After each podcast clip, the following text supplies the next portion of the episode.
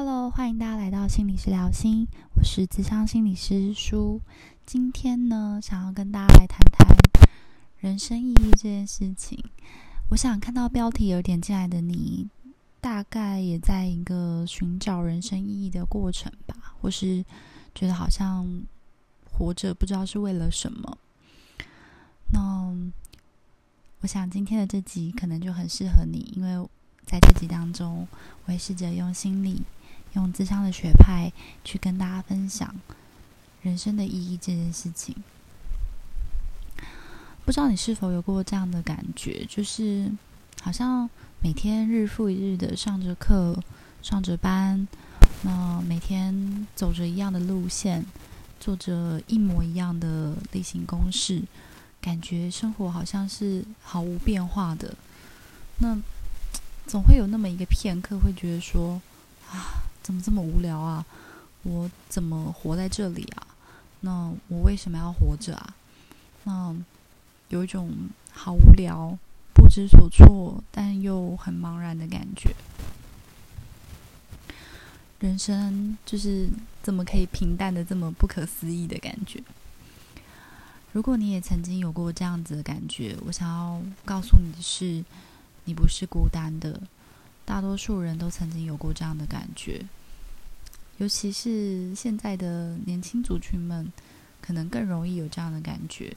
毕竟我们现在是一个很物质社会的环境之下，就是更在意的可能是你的薪水啊、你的经济能力啊、你各式各样的客观外在条件啊。那当我们都被这些淹没的时候，好像就更容易的去。感觉到生活的无意义感，因为你再怎么努力，也达不到那些社会上所谓成功的标准。好像再怎么努力，赚的钱也买不起房子啊，买不起车子啊。那就是小时候可能也幻想过，就是要做一个很伟大、很棒、很棒的职业。那长大之后发现啊，原来光是要。养活自己都是这么困难的一件事情了。那还有另外一种想法，就是哎呀，我的人生都快吃不饱了，我根本也没时间去想什么人生意义、自我实现这么高深困难的问题。今天呢，就想要来跟大家分享，就是在智商理论、智商理论里面一个很重要的一个学派——存在主义。那心理学其实有众多的学派，存在主义呢算是真正的以人生生命意义为一个主轴的一个学派。那也去讨论了为何活生命的意义这样子的这么高深的一个主题。那我今天呢，就是最粗浅的去介绍。存在主义的六大命题，生命的六大命题，来希望大家可以从这六大命题当中呢，去思考一下自己现在的追求的人生意义是什么。OK，那希望大家好好的检视一下这六大命题，也许或许可以在这个百般无聊、百般无奈的生活当中，去找到一些些存在的意义。找到一些我们活下去的理由。OK，第一个是第一个命题呢，是自我觉察的能力，就是我们花很多的心力去完成生活中大大小小的事，不管是上班、上课，去满足这个社会要求我们的各种的例行琐事，但其实我们很少有时间去关注一下。自己到底是怎么一回事？我是个怎么样的人？我是一个嗯，什么样个性、什么样的情绪状态、什么样的想法的人？所以，在这个很快速，然后又讲求效率的一个社会里面，其实我们很少有时间可以来静下来，去好好的了解自己，以至于。我们跟自己可能都是很陌生的，连我自己我都不知道我是个怎么样的人，连我自己都不知道我自己想要的是什么，想要做的是什么。所以，自我觉察的能力这个命题呢，其实就是鼓励大家在人生的生命很长的过程中呢，以自己为焦点，就是把专注力试着从外在的世界里面看到，回到自己身上，去了解自己的感觉是什么，去了解自己的想法是什么，去了解你的身体想要告诉你些什么，你还有你做出了哪些行动。那自我觉察的策略有很多，可能是在跟别人互动的时候，你会发现自己；可能是在跟自我对话的时候，你会了解自己。你可以试着的方法呢，包括就是做一些记录，包括像今天发生了什么事情，你会试着把它记下来。发生了什么事？我有什么样子的感觉？我很开心，我很难过。我很沮丧，等等的这些感觉都是你很真实的、真实的感受。那些感受是很珍贵的。大家不要觉得这件事情很容易哦，因为其实我们都太忙碌于。生活中各种琐事，所以当你要去说自己的感觉的时候，其实是没有想象中这么容易的。你可能会突然觉得，哎，我的情绪词汇怎么这么少？我怎么怎么想都想不到几个字来形容我今天的感觉。难过跟失望是不一样的，啊，沮丧跟失落可能也有一点点不一样。你可以从那个文字当中去感受一下，哪些是更贴近你的感觉的。透过写日记。记录的方式来去发现一下自己的感觉是什么。那除了觉察感觉之外呢，也可以试着去觉察自己在感觉之后的想法，就是就是当其他人在可能对你有一些想法的时候，你其实也是可以对自己有一些想法的。当大家都说哦，你是一个很认真负责的人。那你自己觉得吗？你自己也觉得自己是一个认真负责的人吗？你有什么样的经验可以去佐证这样子的？有可能你是否认的，就说啊，大家都说我很认真，但是我并不是啊。我觉得我自己是一个好像很懒惰又很敷衍的人，这也是一个可能。那有可能相反的，大家觉得啊，他就是一个很不可靠的人。那你自己认同吗？你是照单全收那些别人对你的想法吗？还是你可以有些选择权去决定说，这个他讲的确实是我没错，他讲的嗯我不太认同，所以我不并不觉得那是我。我们可以从别人的嘴中去了解自己，但不是全盘的接受、全盘的吞下来，而是是有意识的去觉察自我的状态，来去收下我觉得认同的，嗯，拒绝掉那些我不认同的。OK。这边呢，就会牵扯到去怎么，如果过度在意他人的眼光，怎么去调整的一个状态。那之后有机会再跟大家分享。OK，哇，光是一个自我觉察的这个命题呢，就谈了很多的时间。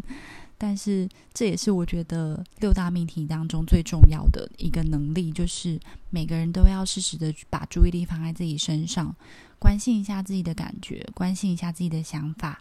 那别人对你的想法固然重要，但是不要照单的全收。你是有拒绝的能力的，你是有拒绝的权利的，这是很重要的。OK，这个是存在主义的六大命题之一，自我觉察。那第二个呢，就是能独处，但同时呢，也可以跟周遭的人建立关系。就是我们人是社会性的动物嘛，所以。我们一定有很多独处的时间，跟其他人互动的时间，所以建立关系的能力固然重要，但是学会跟自己相处也是很重要的。那最好的状态就是，当你在跟自己相处的时候，你可以觉得很自在；那当跟别人互动相处的时候，你也不会觉得很很很不舒服。然后尽可能的在跟独处跟大众相处之间找到一个很适时的平衡。当我看到，就是当我学习这个命题的时候，那时候我就想到一个那一阵子前一阵子很流行的一句话，就是“狂欢是一群人的孤单”这句话。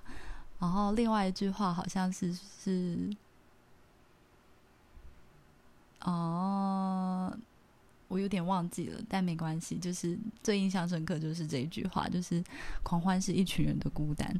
所以，其实，在我们的社会里面，就是大家可能还蛮容易不甘寂寞，或者是就是很习惯独处，在这两个极端当中的，就是要真的找到平衡的人，其实还蛮不多的。我听到也有一些。朋友的状态是他其实不太敢一个人去吃饭，就他觉得一个人走进那个餐厅，然后一个人去吃饭这件事情是很尴尬的，然后觉得别人都会看自己啊，想说哦他是不是没朋友，就会很多的想象而无法一个人去吃饭，就是很害怕独处的人。那也有那种就是很害怕，就是只要人一多就会想要躲起来。就是觉得啊，我在家里，然后在房间里面是最舒服自在的，尽可能不要跟别人互动，眼神交流都不要是最好的。OK，所以其实这两种状态都是有的，但是尽可能在之中找到一个平衡，就是当你跟别人相处的时候，也可以坦然的接受；那你自己独处的时候，你也可以很自在的做你想做的事情，然后不会牵制于他人。OK，这个是存在主义的第二个命题，大家可以思考看看。存在主义的第三个命题呢，自由与责任。嗯，就是这个命题，其实想要讲的就是我们拥有的自由跟我们所承担的责任是有相对应的关系的。我们拥有的自由越大，我们所承担的责任也越大。其实当初我在学这句话的时候，我是百般不了解的。我觉得自由为什么会有责任？我不就是想做什么就做什么吗？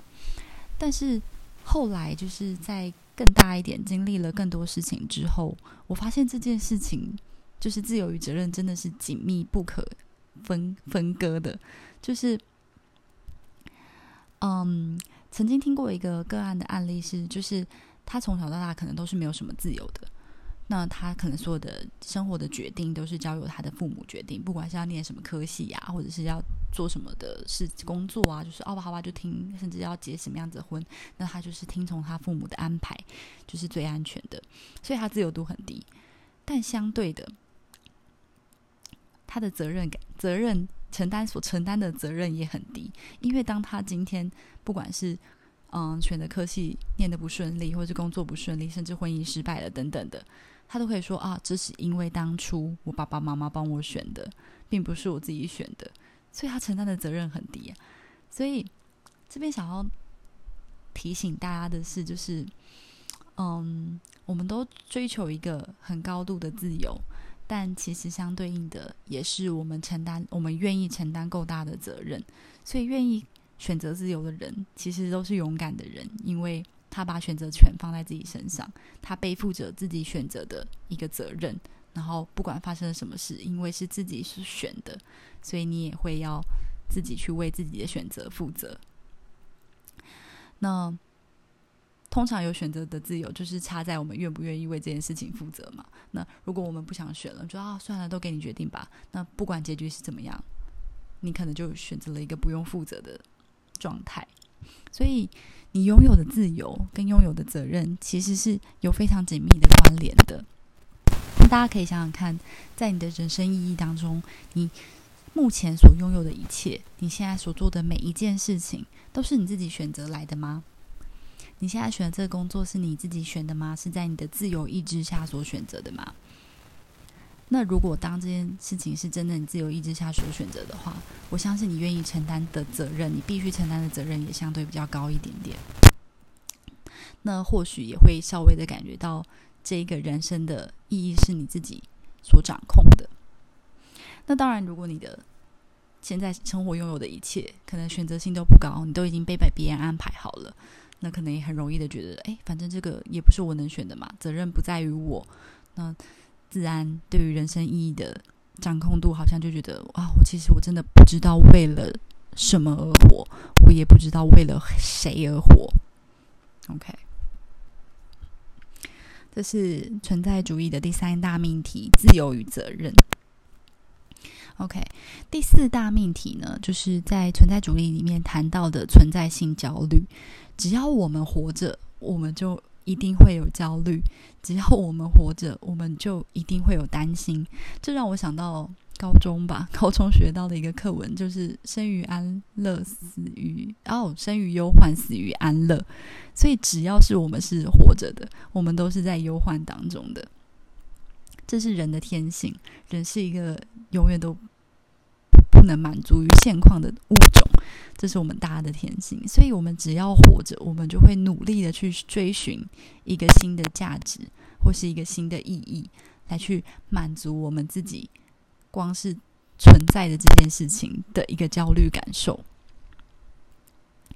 所以呢，这个存在性的焦虑呢，就是是一个必然的产物。因为当你拥有了自由，当你拥有了责任，当你拥有了生存这件事情，你就是会伴随的而来的焦虑。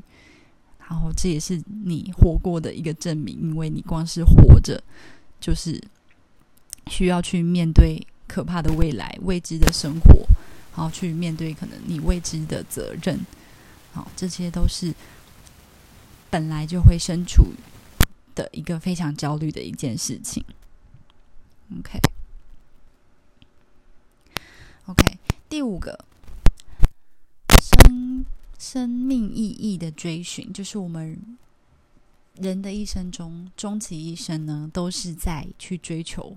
我们为何而活这件事情，就是有些人可能会想说啊，今天我上学上学是为了嗯为了工作嘛，那为了工作，然后好好不容易找到了一份工作，那我工作是为了什么呢？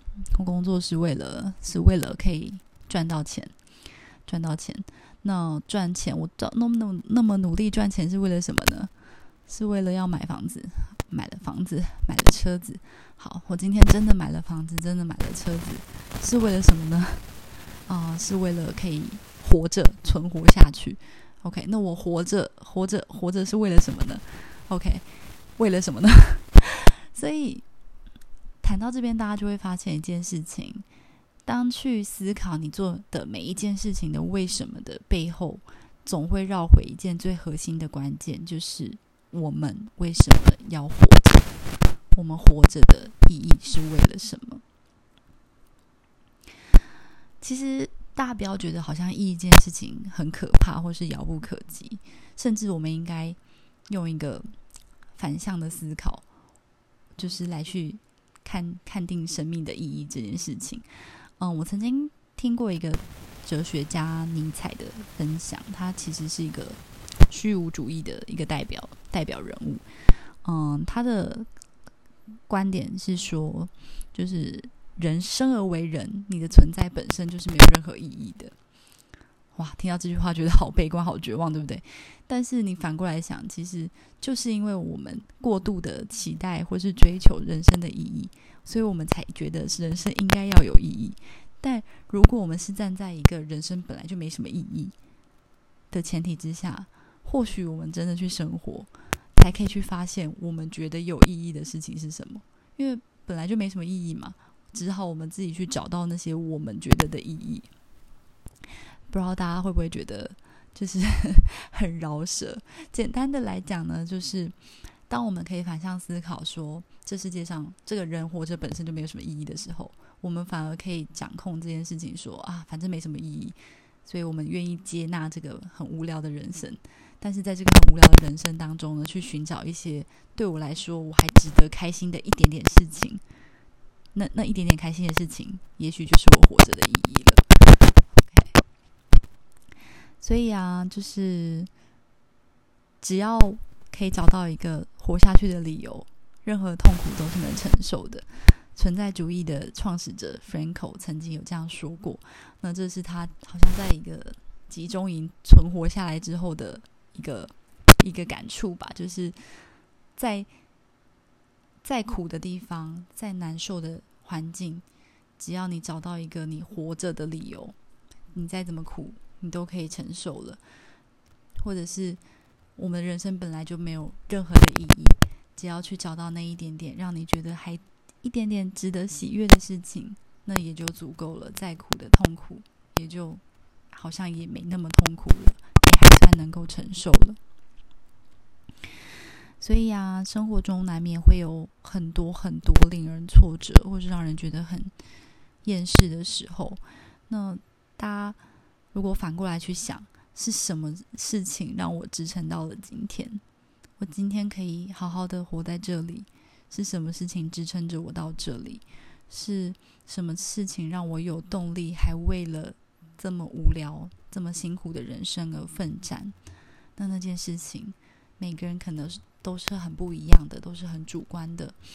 那找到这件事情，也许我们就还有多一点点的动力，可以努力的活下去了。好，最后一个命题呢，存在主义的第六个命题：觉察死亡与无存。